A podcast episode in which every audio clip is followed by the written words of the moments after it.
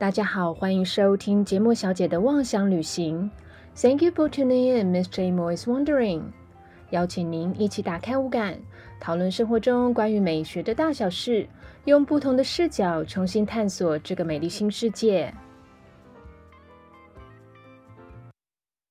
Hello，我是 J 莫，欢迎回到我的频道。大家这周过得好吗？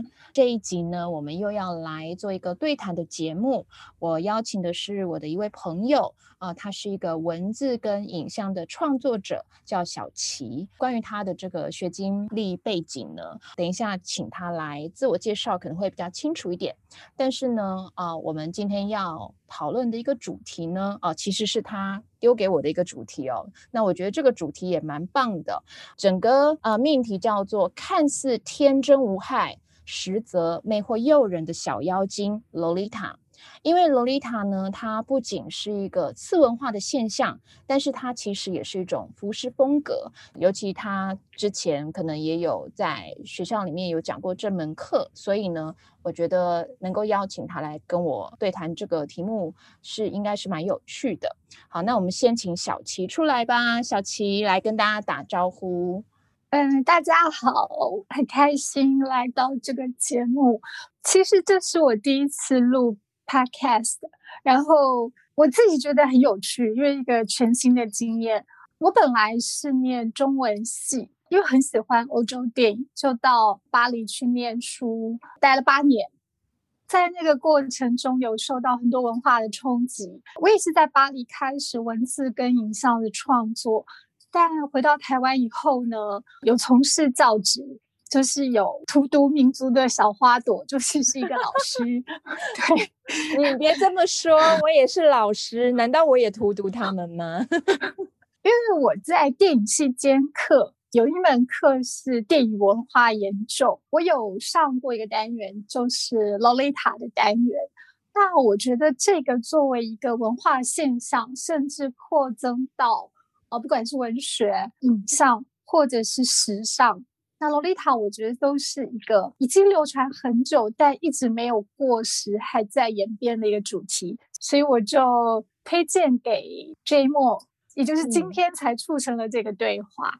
对啊，因为我们的听众群，虽然我的后台看到是三十五到四十四岁这样子是最多的，但是其实因为我们都有在大学教书，所以有一些大学生的听众，他们可能也有还有在玩这个萝莉的装扮，或者说自己也喜欢萝莉的文化，所以。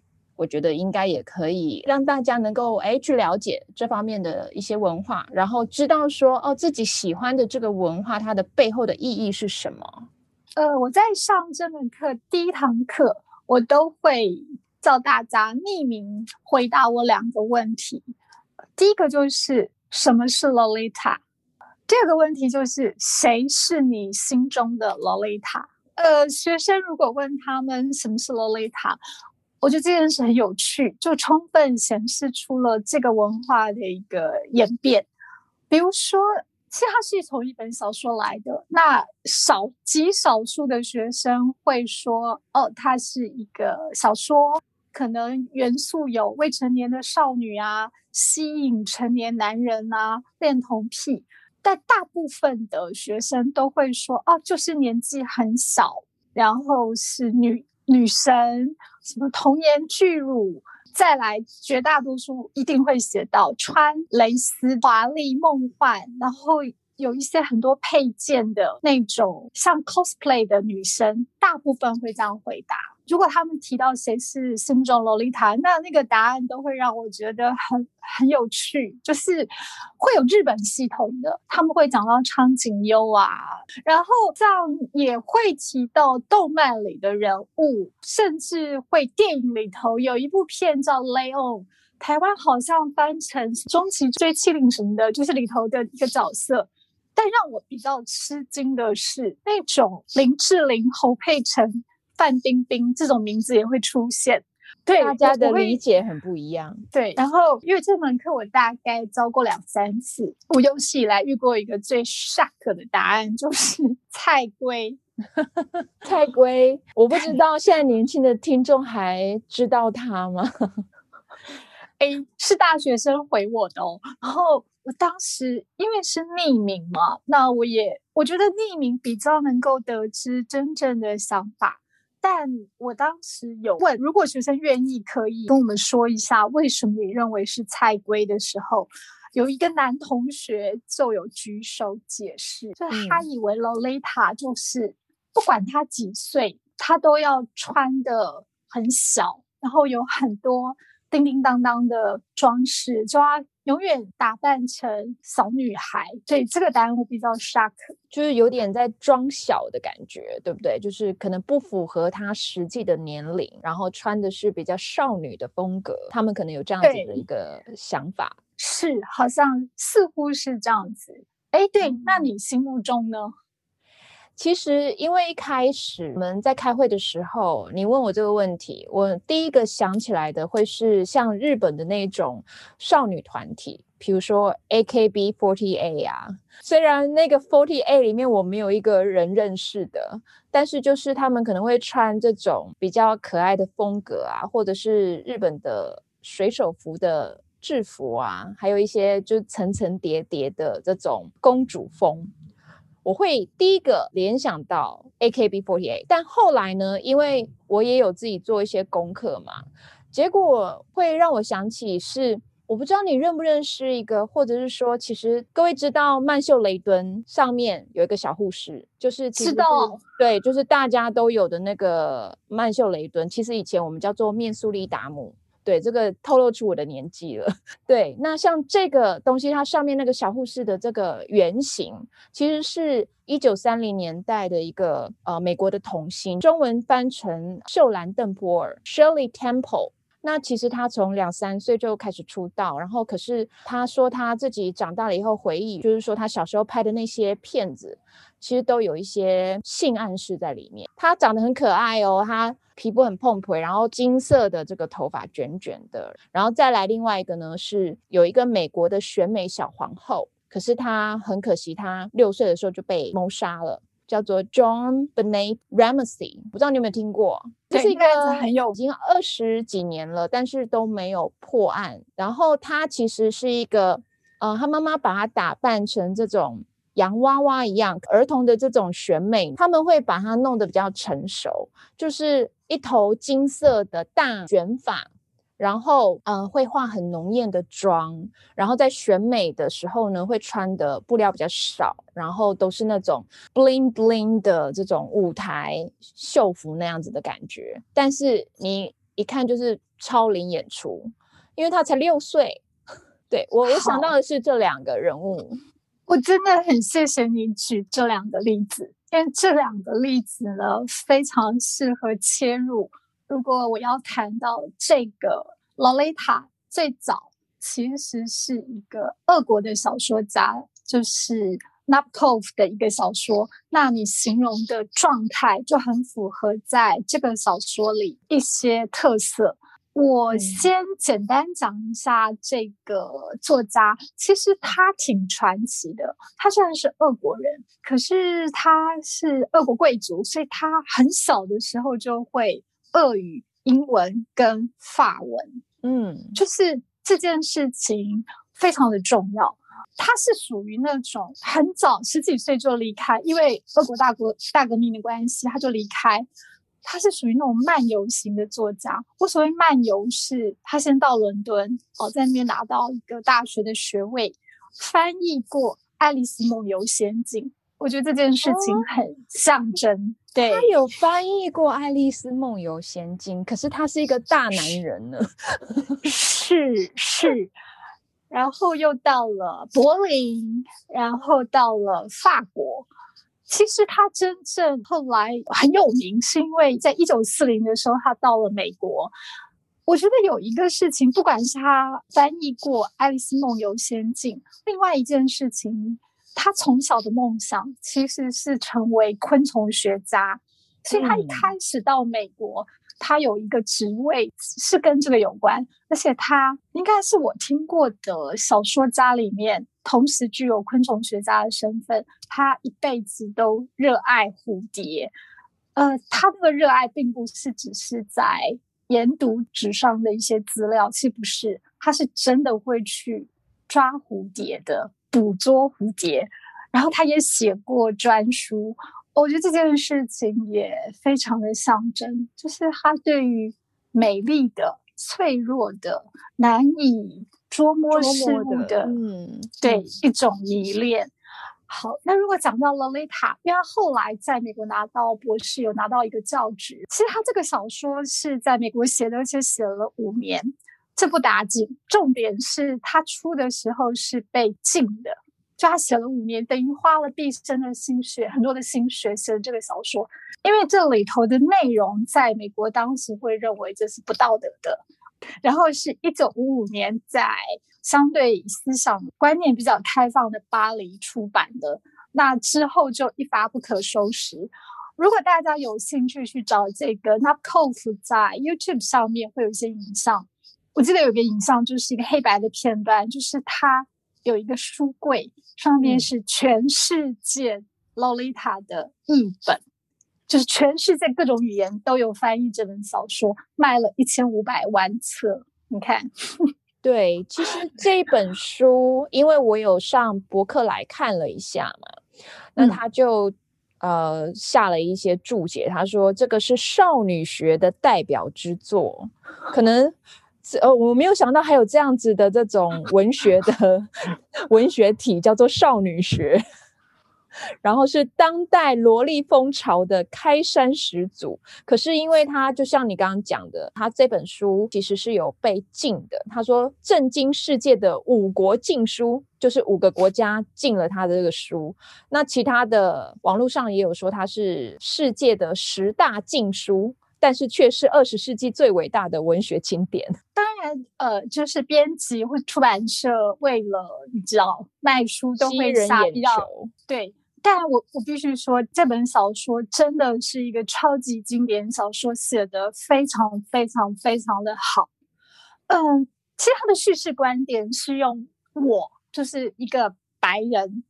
他的男主角是一个文学教授，是从巴黎到美国移民美国，当然就跟 Napov 自己的遭遇有关，所以它是一个回忆体、自传体的小说。换言之，以一个中年男人的眼光去描述他对小女孩，应该在我们来讲，甚至于他在台湾来讲，因为他在原著里头是指九到十四岁。你看这是多么多么尴尬的年纪，他都会称这个年纪的女孩子叫小妖精，就是从他的眼光去描写这个年纪的少女，对他来讲那种一辈子无可抗拒，整个陷落单一在面的魅惑力。然后，因为他是回忆体又是自传体，是他会写的非常的直接，可是那个直接呢，不是直白。那个直接是情感很很直接，但因为 Nabokov 本身的学养跟文化背景，哦，里头其实是非常非常瑰丽的一种文字，就是它的比喻，它的一些象征。我举个例子，其实这个小说的开头就非常有名：洛丽塔，我生命之光，我欲念之火，我的罪恶，我的灵魂，洛丽塔。舌尖向上分三步，从上颚往下，轻轻落在牙齿上。洛丽塔，呃，其实它是很文学的，虽然描写欲望是真实，是坦白。然后我看的时候会觉得，我一点都没有任何的不舒服，反而对我来说，这种。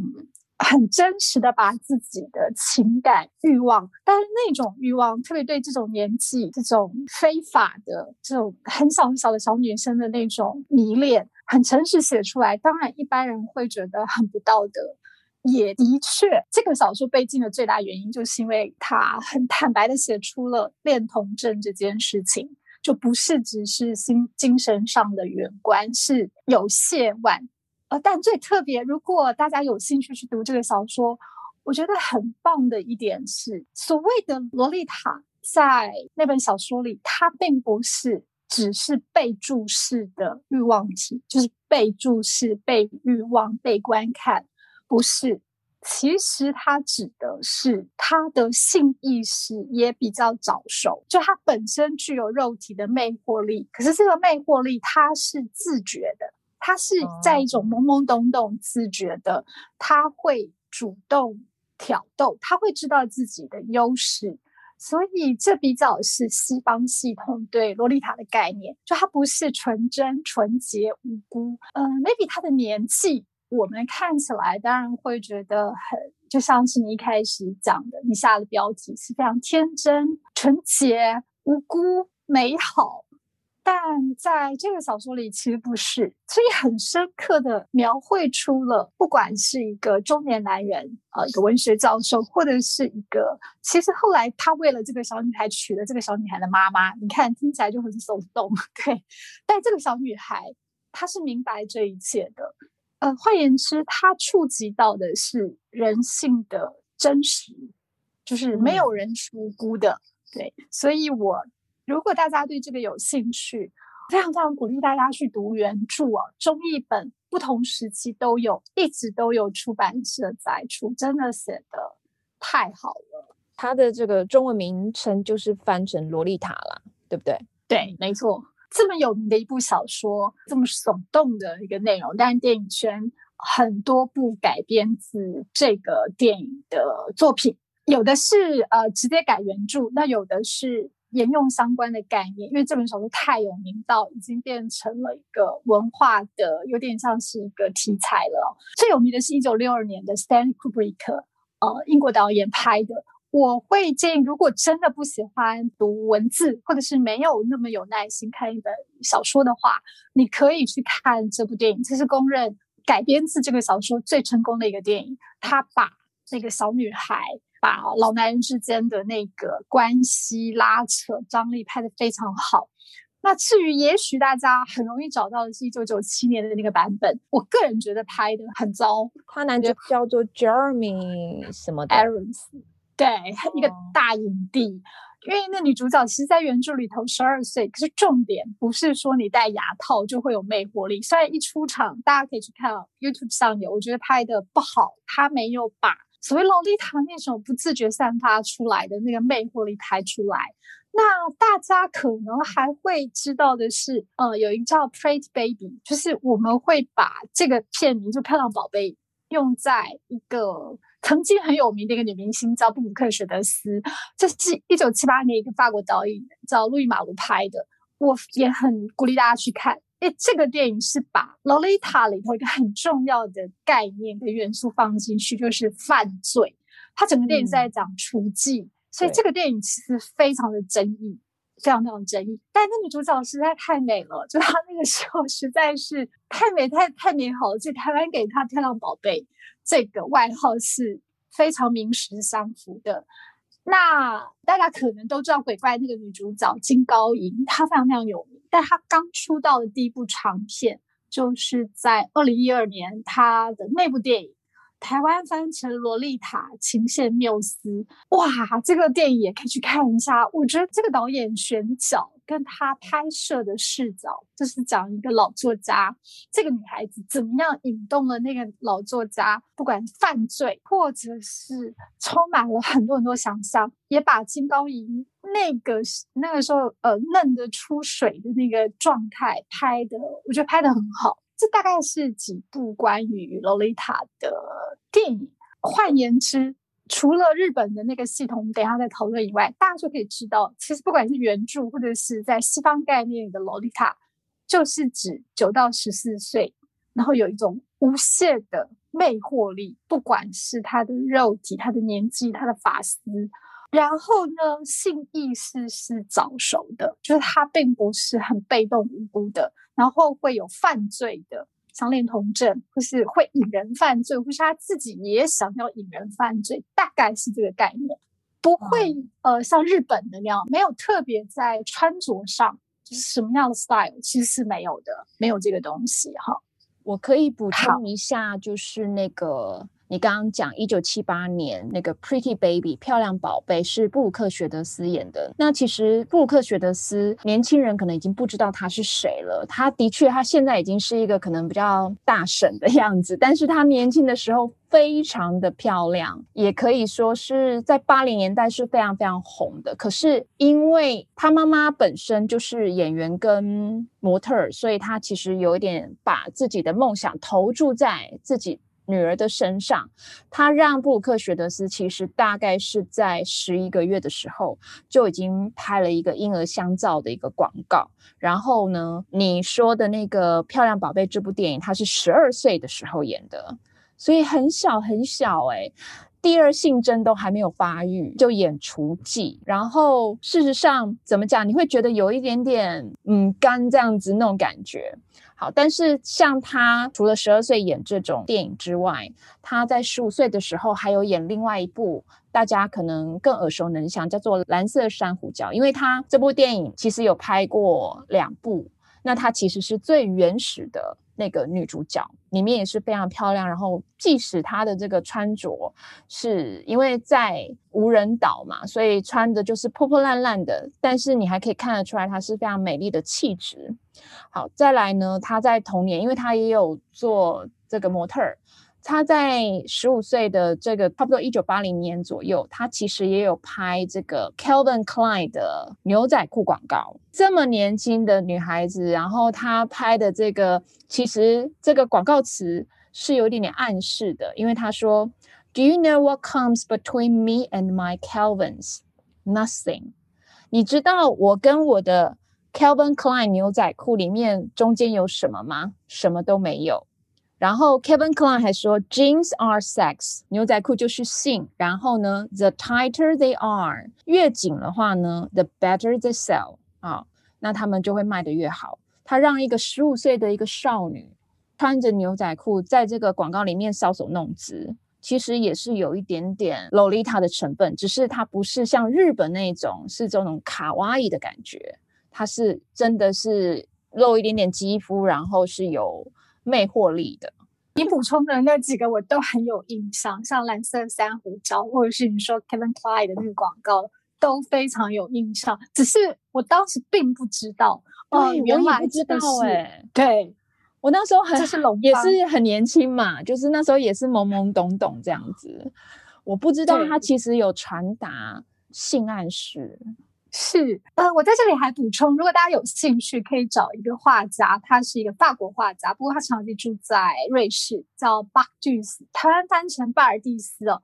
你大概去找这个名字，呃，他的画作有邀请到台湾，他最有名的是他画的都是少女，而且里面的少女呢，嗯，那个姿态，就是他的画，一方面是少女，而且他是比较古典的技法。按理说，应该呈现的是少女的美好纯真，但完全不是。它里头的少女都会有一种很诡异的动作，或者是性感。对我有去看到那个画，我觉得她摆的那个姿势都很奇怪。穿裙子的话就露内裤。对，不过他的女儿其实当呃有有被邀请到台湾有。因为他一辈子都会被问到这个问题，就是说你父亲是不是有恋童症啊？他是不是在隐喻些什么？他女儿的回答很酷，因为我记得当时有听到一个节目，他女儿说：“呃，这些人不懂。”那大家可以去参考一下这个画作。但他在到了那个庞毕度的二楼，墙壁就是一幅他超大的画，画的就是很干净的画，但你就会有一种感觉到一种诡异的不安，所以。大家可以去找一下这个画。然后，另外我在法国念书的时候，被一首歌轰炸，就阿丽 Z 的那个《Moi Lolita》。哒哒哒哒哒哒哒哒哒哒哒哒哒。对对对对对，没错。对，我不会唱法文，我只会唱《Moi Lolita》，这就够了，因为他的。歌名跟他一直重复，他其实歌他歌词也没有什么，就是哦，我叫洛丽塔，我叫洛丽塔，洛丽塔，洛丽塔，洛丽塔，他常常一直重复，没有什么太多内容，其实蛮洗脑的，因为 歌词非常的简单，然后旋律又很轻快，非常洗脑。就从头到尾就说哦，我叫洛丽塔，我怎么样？然后那个如果大家去看那个 MV，就会知道。在法国来讲，所以洛丽塔并不像我学生以为的，既不用童颜巨乳，要童颜，因为他们本来就是很很年轻的小女孩。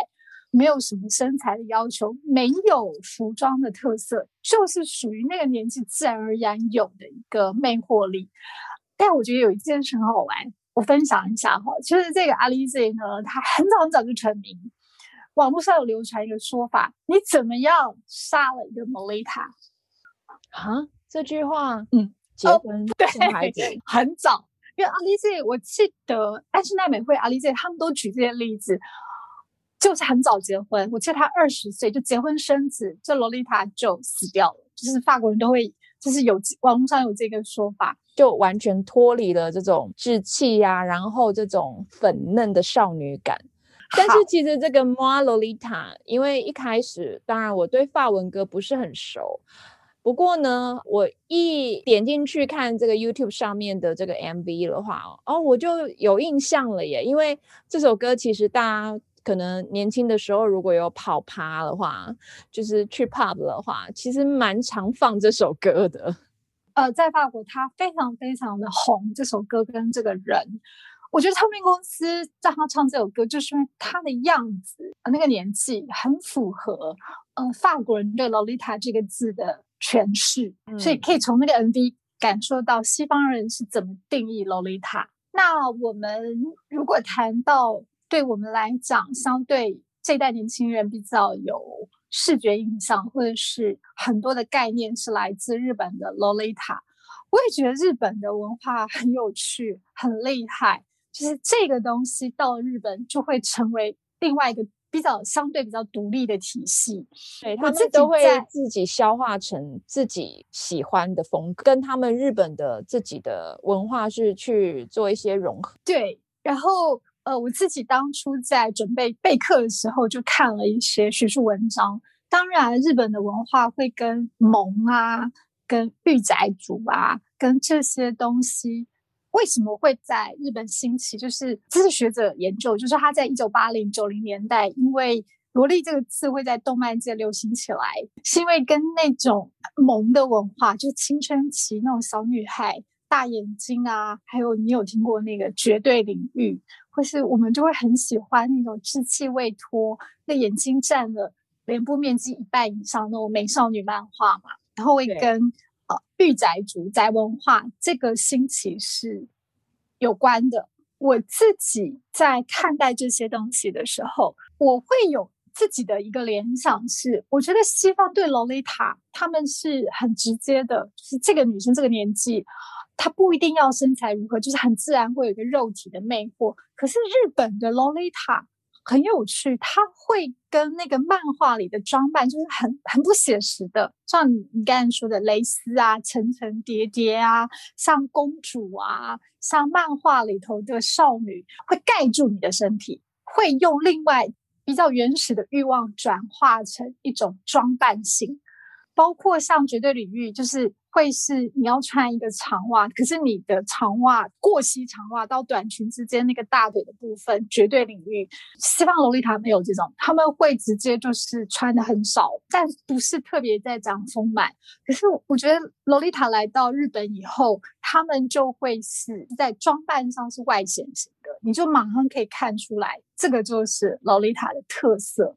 对，因为他们其实并不是大片的裸露身体的面积，而是就像和服，你如果呃像是艺妓的话，他们其实会让领子稍微拉低一点点。然后呢，在这个脖子的背后去露一点女性的这个肌肤，在现代来讲的话，就像你刚刚讲的，呃，穿短裙，但是是穿长袜，只露出可能膝盖到大腿的一点点的这个部分，但是那个地方。其实会有欲望或者会有别的想法的人，他就是会有别的想法。但是可能在某一方面，呃，少女在穿这样子的衣服的时候，她可能有时候是对她不自觉说，哦，其实这样露出来的这个肌肤，我是会引起人的这个欲望的。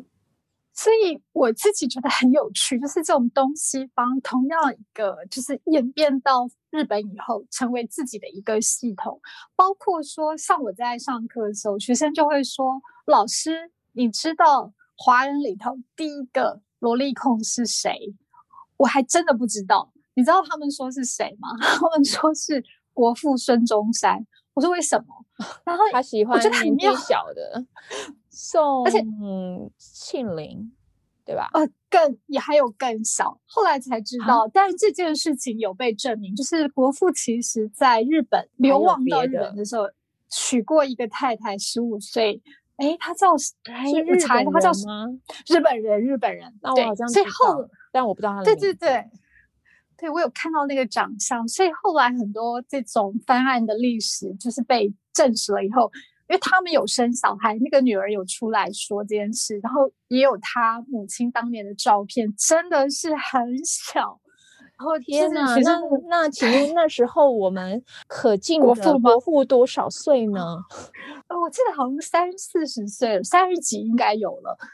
其实很在宋庆龄嗯之前，啊，在宋庆龄之前，而且这个婚姻其实至少我小时候从来没有听过他在日本结过婚，这个是后来才，因为女儿长大了，大概已经五六十岁出来讲的，就是想要认祖归宗。当年的一些证人有出来讲，她好像是一个房东的女儿，就是伯父那个时候住在某个地方，住在横滨的时候，然嗯后有一天有一个小女孩，可能一个球滚到了他面前，类似这样的，我应该要特别去看一下。我记得谢学生就会说，第一个正宗萝莉控就是我们的国父。哦，我大概知道，其实他的私生活也蛮多彩多姿。可是我的印象，我以为那只是就是说，可能没有正式结婚，只是他的当时的一些呃情人之类的。但没有想到他居然啊，讲到情人，你说那个是 Jihas 那个小说嘛？对，很有名好啊。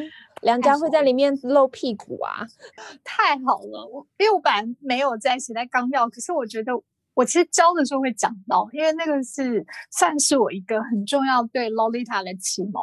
在台湾呢，其实有一个小说很有名，就是《情人》，但它有名，maybe 起初不是因为这个小说，是因为那部电影，呃，男主角是梁家辉。辉他在里面露了对非常结实光滑的屁股，我至今非常的难忘。这些莫不是老师吗？哎没有，老师们不能有欲望吗？可以可以说的好，我也是人，我也是肉做的啊！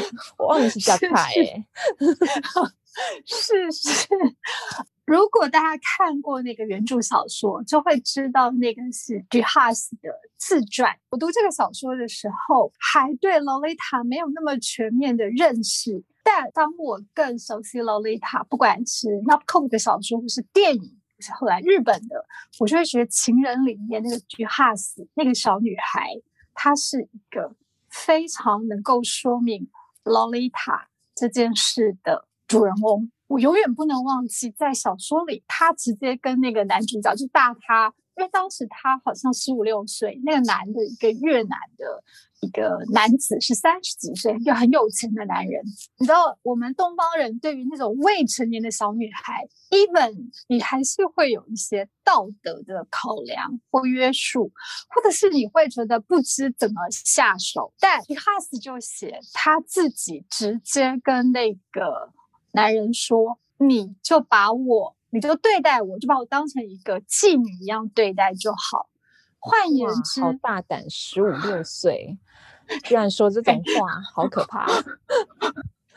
换言之，他非常能够说明，呃，在原著小说里，或者是我不能，呃，以偏概全，就所有女生都是这样。至少在西方文化里，对于一个少女的欲望那个部分是不会刻意去压抑，也不会特别颂扬，不像我们的文化会希望女孩子要保持某一种纯真啊，你可能要几岁几岁以后再谈恋爱。对他们没有，而且洛丽塔对自己的欲望，或者是她对成年男人造成的诱惑是自觉的，就这件事情他们是自觉的。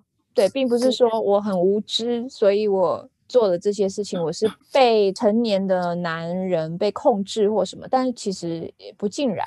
对他们没有，甚至他们会去实现欲望，就是我不止啊、呃懵懵懂懂，我知道你喜欢我，我知道你对我有欲望，我也想要实现我的欲望，就是把我对你的魅惑力把它实践出来。呃，我觉得这个是西方洛丽塔跟我们东方一般在思考小女孩、纯真小女孩，或是日本这个系统很大的不一样，所以西方的并不会穿很多，你知道 不会，特别在外貌上一定要像叠床架屋一样那样穿，用很多方式来装饰自己。没有，他们比较是直接面对欲望。对，那其实我可以来补充一下，所以。像是在日系的这种洛丽塔的话，他们其实是萝莉的服饰，他们的灵感呢是来自于十八世纪法国宫廷的洛可可风格，以及十九世纪的维多利亚风格。我大致的、快速的跟大家讲一下这个背景介绍哦。好，那比如说十八世纪的这个洛可可风格呢，那它基本上颜色是非常的柔和。粉嫩的，所以呢，这个洛可可它是比较柔美的，然后有很多的漂亮精致的小细节。那它当然也是跟巴洛克一样，也是会穿的很澎湃这样子啊，就是可能会穿着束腰啊、裙撑呐，但是它的这个很多的东西都像马卡龙的这种粉嫩的颜色，在这个布料也比较轻盈一点点。不过呢，会用大量的蕾丝、蝴蝶结。荷叶边等等，会让人家感觉是比较浪漫、优雅的感觉。那十九世纪的这个维多利亚风格，也是影响现在的这个日系萝莉的一个风格。维多利亚风格，它其实是在十九世纪中到二十世纪初，也就是在维多利亚女王统治的这个时代，叫做维多利亚。风格，那最主要是跟英国的维多利亚女王的一生有关。她可能在年轻少女的时期呢，跟中期的时候啊，因为少女是比较愉悦的嘛，然后中期因为她结婚了，所以呢，她的心情也是非常愉快的。那她的这个那时候的这个服装风格呢，肩膀。的线条会比较下垂一点点，但是布料上面会用很多的蕾丝、细纱、荷叶边、缎带、蝴蝶结，更多层次的这种蛋糕裙。但是呢，它主要的目的是想要让女人看起来是非常纤弱、无助、很柔软、脆弱。那材质上面呢，也会比较轻盈。但是颜色上面是呃跟洛可可不一样，比较缤纷哦。维多利亚是比较苍白的感觉，所以是目前的这个萝莉的服装风格是以这两个时代的影响为主。呃，像你刚刚讲这些啊，我马上一定会想到我小时候看的漫画。你有看过小甜甜啊？凡尔赛玫瑰怎么办？这个都是我们青春，这时候只有成就破破露出年纪了。呃，没关系，现在还是有人在看《凡尔赛玫瑰》，就是讲那个《凡尔赛玫瑰》很好看啊。对，你刚才讲那好多遍哦，是不是？然后那种那种衣服的风格，你刚才形容的那些，我马上就有画面，就会跟你知道这两个漫画结合在一起，那种。非常瑰丽的，很我觉得很不写实的。呃，我是没有想到的不柔弱，我只是觉得好像会进到一个梦境的感觉，就是你说的 drama，就是小女孩嘛。我们看那种东西就会觉得哇哦，公主。其实还有一部电影，大家可能会更有视觉的联想，叫做《凡尔赛拜金女》，你有看过吗？或听过？有，它是 Sofia Coppola 的一个电影，电影对他指导的。对他拍的就是你知道，在法国历史上赫赫有名的玛丽皇后。对对，这个电影很人民都吃不饱，那为什么他们不吃蛋糕呢？哦不，导演有翻案哦。对了，因为听说不是真的是他自己讲的。我觉得 Sofia Coppola 这个找他，其实这是一个法国投资的。那当时在坎城放的时候，其实是毁誉参半。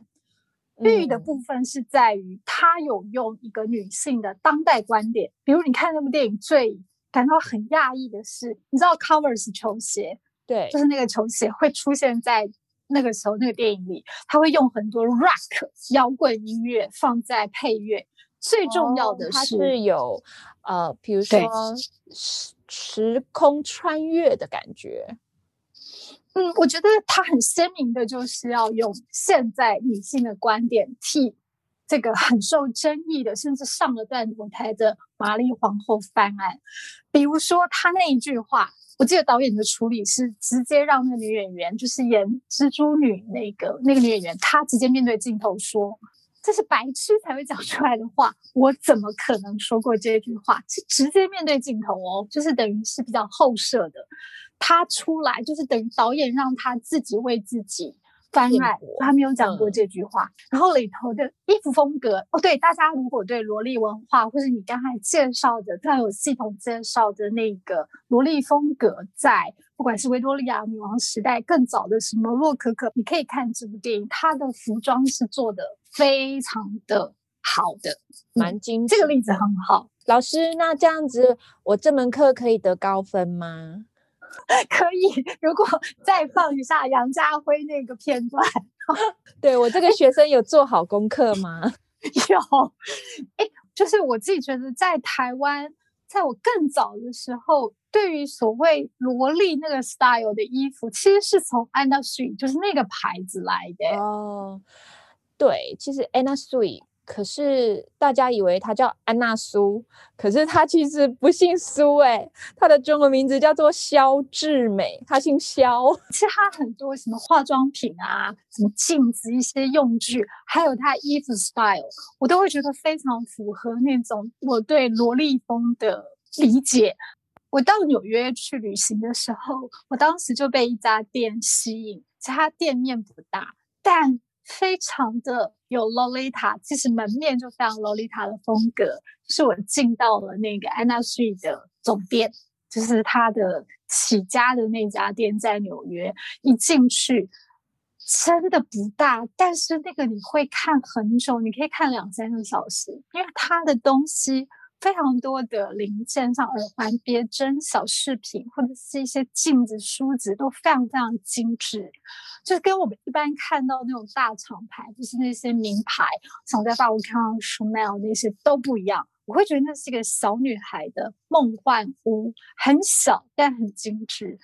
然后它的 style 也是我在欧美的设计师很少看到。非常东方萝莉风的那个 style，就是很少女，然后有一些碎花啊，一些蕾丝啊，一些蝴蝶结啊，然后用色也比较少女。然后另外一个我有印象的设计师，也是我自己会穿在身上，我很喜欢的。听说他好像去年还是前年退休了，就是二零一九金丝，就是金森千里。因为我觉得他的。嗯，她的那个少女是天马行空的，是想象力的，不是不未必见得是最是很多。但我喜欢她那种做梦梦幻感。但是那个小女孩是可以去流浪，可以想象，可以画画，可以跟动物玩。这个设计师如果是少女风来讲，是我会穿在身上的。然后我也很喜欢，我其实是有她的衣服，但是。我买的竟然是黑色，就是 无法完全彰显它的特色。我还有一双它的鞋子，我喜欢它那种很有，就算她是一个少女，也不是那种好像你会马上跟欲望连接，或者是跟动漫连接，而是我有一个梦想要去追寻，大概是那个感觉。所以，就是很爱做梦，然后可能会脑袋有很多的奇思妙想的这种少女风格吧。没错，比较古灵精怪的，对对对。那我就先讲金森千里，跟大家介绍这位设计师的背景哦。虽然很可惜，他在二零一九年的时候，他其实把他整个事业体都收掉了。但是他其实在大概九零年代吧，是从日本红到。巴黎去的一个蛮重要的一个日本设计师，他的这个可能在国际的 logo 的话，他可能会用他的日本的拼音 t u m o r i Chisato。其实金森千里他是在七零年代的时候呢，他主要呢是在这个。三宅一生就是 i s e m i a k e 的这个门下呢做事情，然后他是负责 Issey Sport 这个支线的。那但是他自己在一九九零年独立出来的时候呢，啊，他反而是用一种比较像刚刚我们讲比较呃奇幻的这种少女风格，所以你会在他的衣服上面看到很多星星、月亮、太阳，还有花朵啊、跳舞的小女孩啊、美人鱼这种有关于童话的一些图案。但是她这个少女，她又不是这种乖乖的。他其实脑袋有很多特别的一些想法，但是又有很多的这种童趣的一些风格。那他的这个衣服上面呢，也是不会去强调身体的曲线，跟萝莉也是有蛮像的一个轮廓。那他的这种风格，其实甚至有人去封他为是日本可爱时尚教母。好，那再来讲 Anna Sui 呢？我觉得是一种七零年代的一种复古风，有点波西米亚的感觉。那它的色调呢，就跟 Tsumori Chisato 就是金森千里是不太一样的，因为金森千里它是比较色彩缤纷的，Anna Sui 它会用很大量的。比较暗色系的，比如说黑色或者是紫色，它也有粉红色，但它的粉红色不会是比较粉嫩的感觉，它反而它的这个明度会暗一点点。因为它现在可能比较少被人家讨论，但是事实上呢，我觉得它有一点像是现在的 Gucci，可是是比较简配版的。因为 Gucci 它就是更夸张，然后有很多 bling bling，但是 Anna Sui 比较没有。而且它其实有一个洛丽塔的元素，可能也是从洛丽塔的原著可能发想过来的吧，就是蝴蝶。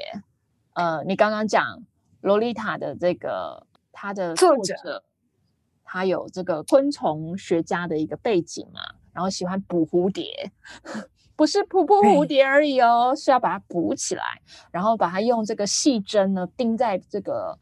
标本上面把它做成标本 那种感觉，哇，好可怕，有点惊悚。好，那这个是我补充的这个部分。好，我再接下来就稍微要讲一下那个现在的这个洛丽塔。我觉得日本很厉害，它可以发展出很多派系，会有这种古典风格。那古典风的话，就是像我们前面讲的维多利亚风、巴洛克风跟洛可可。那还有这种甜系的萝莉，就是会有更多的粉红、粉蓝、粉黄这种色系。那但是呢，也有这种黑甜黑甜的感觉，就是像歌德式的这种萝莉。像歌德的话，这种风格其实是跟死亡啊，然后这种绝望啊、诡异的这种气氛是比较相关的。啊，这个是在十二到十五世纪流行在欧洲的一个文化。那到十八、十九世纪的时候，有重新的被复兴过。那一九八零年的时候，也有再重新回到现代。我会想到的人物我不是一个女生呢，我想到的这个歌德风的代表，你有听过一个美国的歌手叫做玛丽莲曼森吗？有，他有一首歌也是讲到了丽丽塔文化的时候，大家会用的。我会注意到玛丽莲曼森，是因为她之前娶了一个非常有名的脱衣舞娘，叫做 Dita Von Teese，大概是这样子的发音，我不是很确定哦。Dita 她本身也是喜欢复古风格的，她也有一点点受这个玛丽莲曼森的影响，所以她也是有一点点暗黑系的。但是歌德的萝莉呢，她就是因为强调这种死亡、绝望、诡异的这种感觉。然后呢，因为你讲到死亡就会有血嘛，所以它主要的颜色是以黑色为主，可是会带点鲜艳的红色，有一种很神秘、很诡异的感觉，有点毛骨悚然的感觉。这样，如果我们讲说正常的萝莉是唯美梦幻的话，那歌德萝莉就是。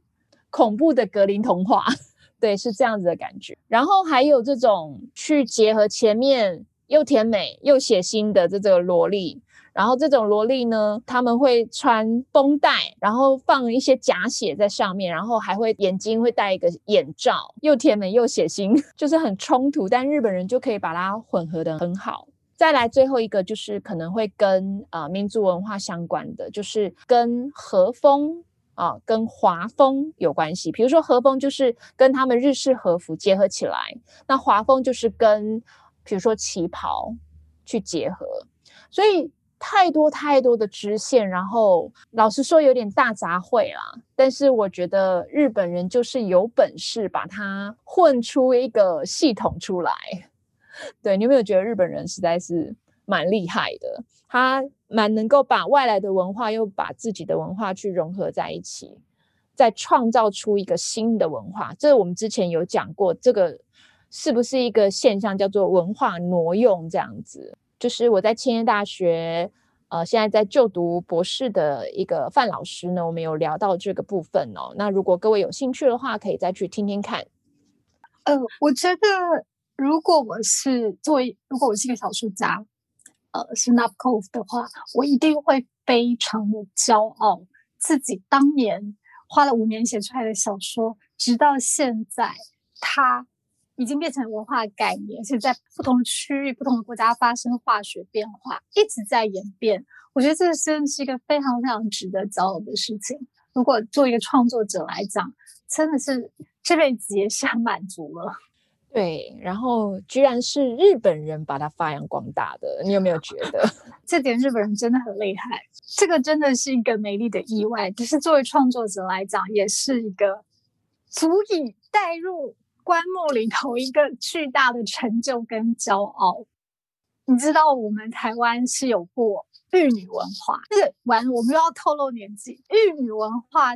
一开始都是就是沿用了日本影视文化中，因为那个时候没有所谓萝莉控啊，什么动漫这种，学者并没有说那个时候就有这种讲法。但其实他们一直有少女、玉女这种影视文化。最早最早，台湾比较受到影响可能是中森明菜、松田圣子，可是，在他们更早之前就有了，就是他们只能红十六到二十二岁。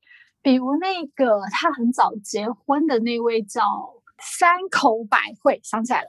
山口百惠也是真的很漂亮，而且是他们日本永远在心目中的偶像。可是因为他很早很早就吸引了，你想哦，像山口百惠这种，我觉得它也能够说明，呃，某一种日本其实为什么会把罗罗列文化发扬光大，或对这种少女文化这么的有兴趣。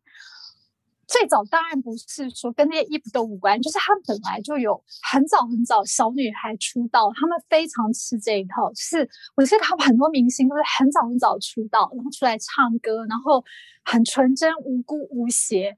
只要是一结了婚，他就必须转型或者是隐退。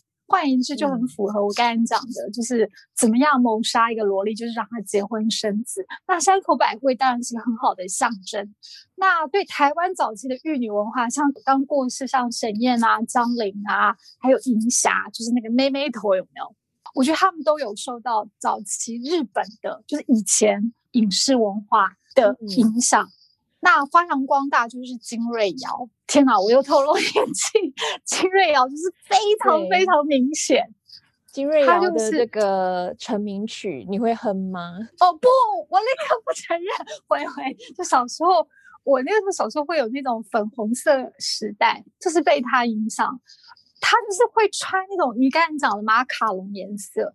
粉蓝、粉红、粉黄，有没有？然后打扮的非常可爱，戴耳环，会有一些首饰，卡哇伊的那种。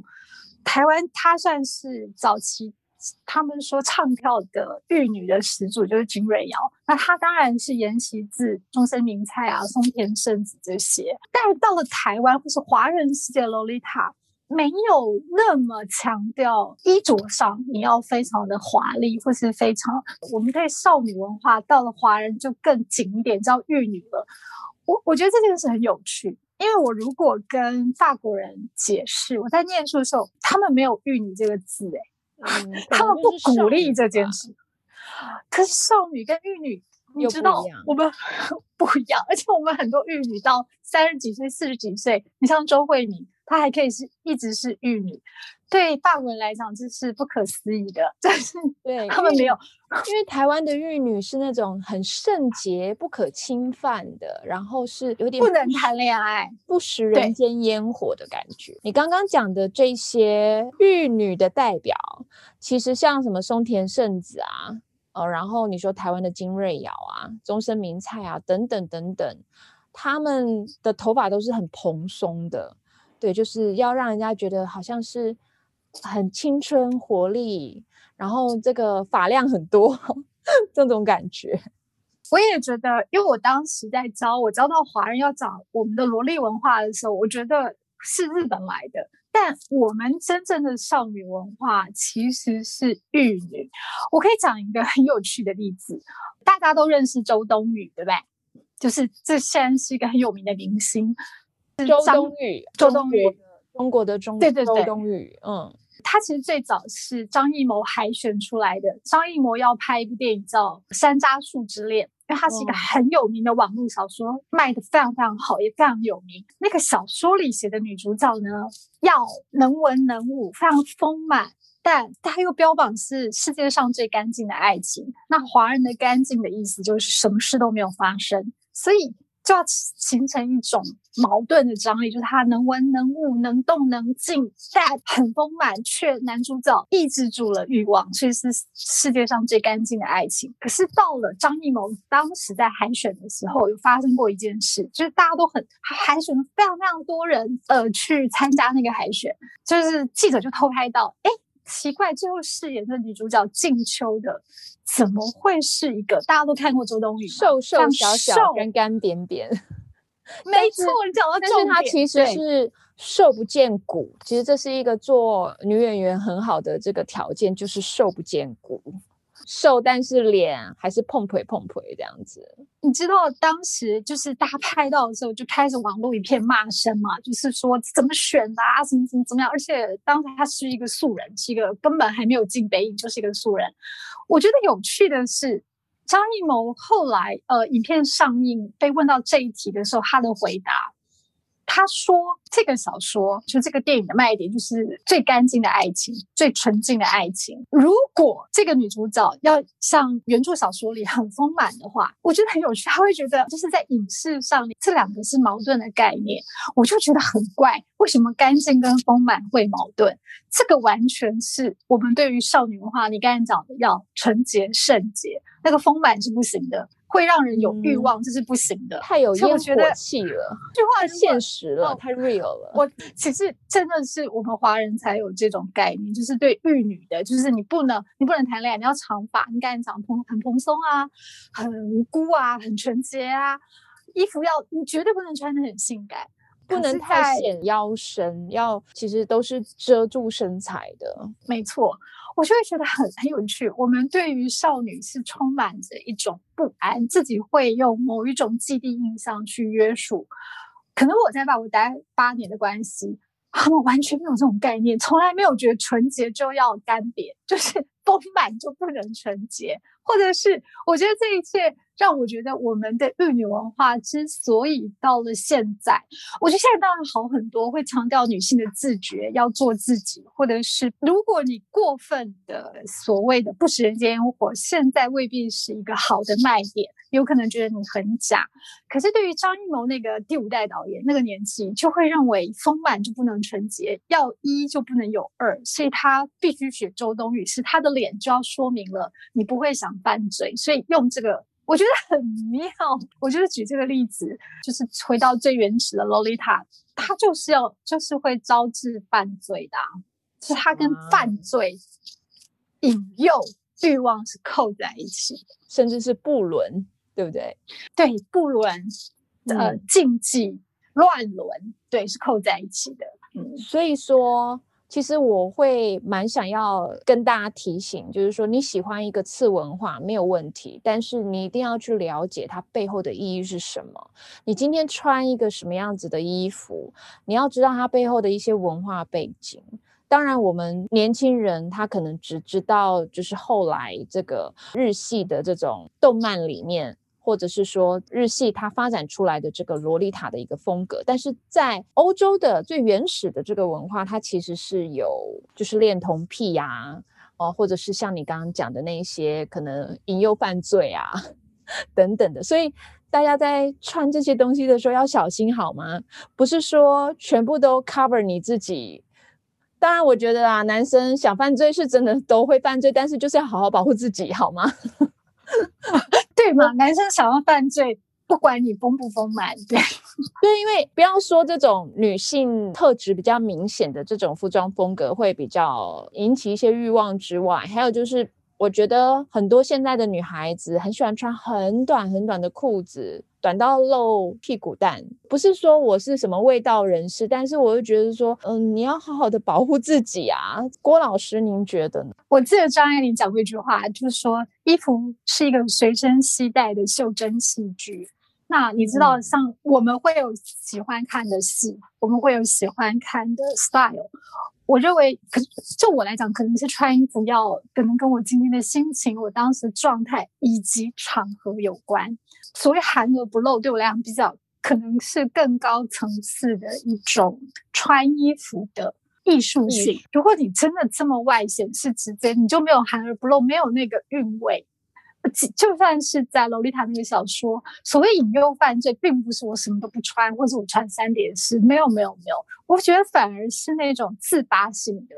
呃，如果我看学生的话，我反而会很喜欢，很有自己的意见，并不是现在大家都露我就露，现在怎么样叫时髦我就那样，我反而会很喜欢很有自己意见的，就是你看的时候不会觉得。他对于自己的理解，或是像你说的，对于自己的尊重，是来自我对自己的意见。我我喜欢穿某一种，或是什么样的衣服适合我，是经是过脑的那种，我可能会更欣赏。当然，不可否认，就是每个人对自己身体有自主权。他一定要那样穿，我也不会阻止。我不会阻止，只是我会觉得女孩子还是要这样子的一个自觉吧。你可以展现你的个性，你可以展现你的一些主张，但是不一定要透过裸露这个部分。裸露不是完全不好哦，你在一些适合裸露的地方的话，那也是 OK 的啊。只是说在百货商场人多的地方啊，我觉得就是。我问你一题哦，你的衣柜里有没有粉红色的衣服？我有啊，而且我在前两三个礼拜我回外婆家的时候，我就穿的有点像洛丽塔呢。虽然我的年纪已经很大了，我表妹还侧目，你知道吗？她说：“姐，你今天的造型是……”我那时候就有预感我要讲洛丽塔了，你知道吗？没有，我就是忽然心血来潮，然后就是把我年纪很轻前买的这个毛衣穿上身，然后呃，就是配上了就是我在匈牙利买的一个大领子，它是一个 attachable，就是可以拆卸式的这种领子，是蕾丝的。然后我就想说，因为我之前有讲过这种乡村田园风啊，我想自己要，你知道我自己也是一个实践者嘛，就是也要做一下实验这样子。对，果真呢，穿这种粉红色，然后这种比较蓬松感觉的，就会回春呢。您这真的是我小时候学金瑞瑶的时候会这样穿。我知道你在讲那种粉嫩毛衣，然后一个大翻领是对，荷叶或者是非常非常蓬松哦。可是很妙，我不知道为什么我找不到我一个，我有粉红色的围巾，但我没有一件粉红色的衣服。哎，是不是？我已经承认自己离萝莉太远了，不晓得为什么，我就不一定是萝莉啦，就是应该是说这种少女的情怀吧。哪有人家我们也是 有少女心，只是不穿粉红色，对，不穿粉红色的粉红色。哦，好哦。哎，对，那你在国外也？待过念书，你参加那种 party 会有人穿那种很 lolita 的衣服，那种日本的那种吗？你有遇过吗？没有，绝对不会。他们都会穿非常贴身、性感，没错，就是会穿细肩带的洋装，然后是贴身的，真的。可能穿这种层层叠叠，因为其实像。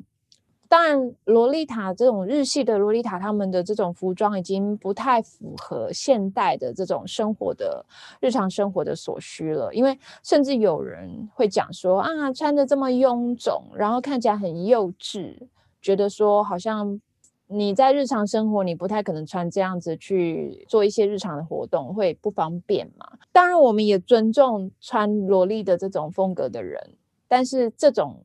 风格，它是的确不会在目前的西方世界发生，比较少。在欧洲会穿萝莉的这种少女们，她其实反而是从日本对想回过去的哦。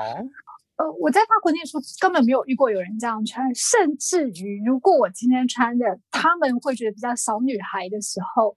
他们都会觉得，哎，你今天怎么穿的特别像小女孩？因为他们女孩跟女人用的字是不一样的，他们没有倡导。就比如说，你二十岁以后，你看到他们二十岁的女生，你会觉得他们可能二十七呀、二十八、二十九这种。可是真正的九到十四岁的时候，对我们来讲，可能就是我们的十七八。所以他们在穿着上不鼓励你往小的年纪。对，他为什么会穿成这样？那不是我们的年纪，我觉得很妙。我也没有看过。穿的很粉嫩少女风的年轻的法国女生完全没有。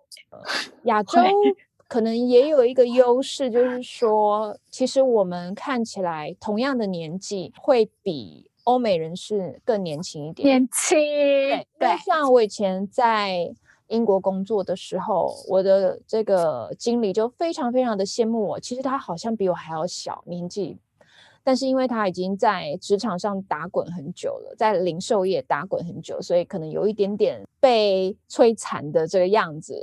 他都会跟我讲说：“哦，我好羡慕你们亚洲人哦，怎么都看不出年纪。”没错，让法国人觉得亚洲女生这点很神秘，看不出年纪，而且皮肤会比他们来的好，因为他们喜欢晒太阳，对对，会比较粗糙，然后可能会有斑什么的。对，是 好。那其实各位有没有发现，洛丽塔的这个文化背后的含义其实非常的丰富。那而且在欧美国家跟日系，我们所可能比较熟知的这种萝莉的这个风格，它其实是有很大的差异的。所以我觉得，呃，经过这次的讨论呢，可以让大家可以去更。理解，然后甚至去思考一下，就是你如果喜欢这个文化的话，你应该要知道的要更多，要更深入。对我觉得这个才是呃比较好一点的一个方法啦。哦，所以非常感谢呢小琪他丢出一个这样的议题，因为萝莉塔，因为你知道姐姐本身就不是一个萝莉的一个风格。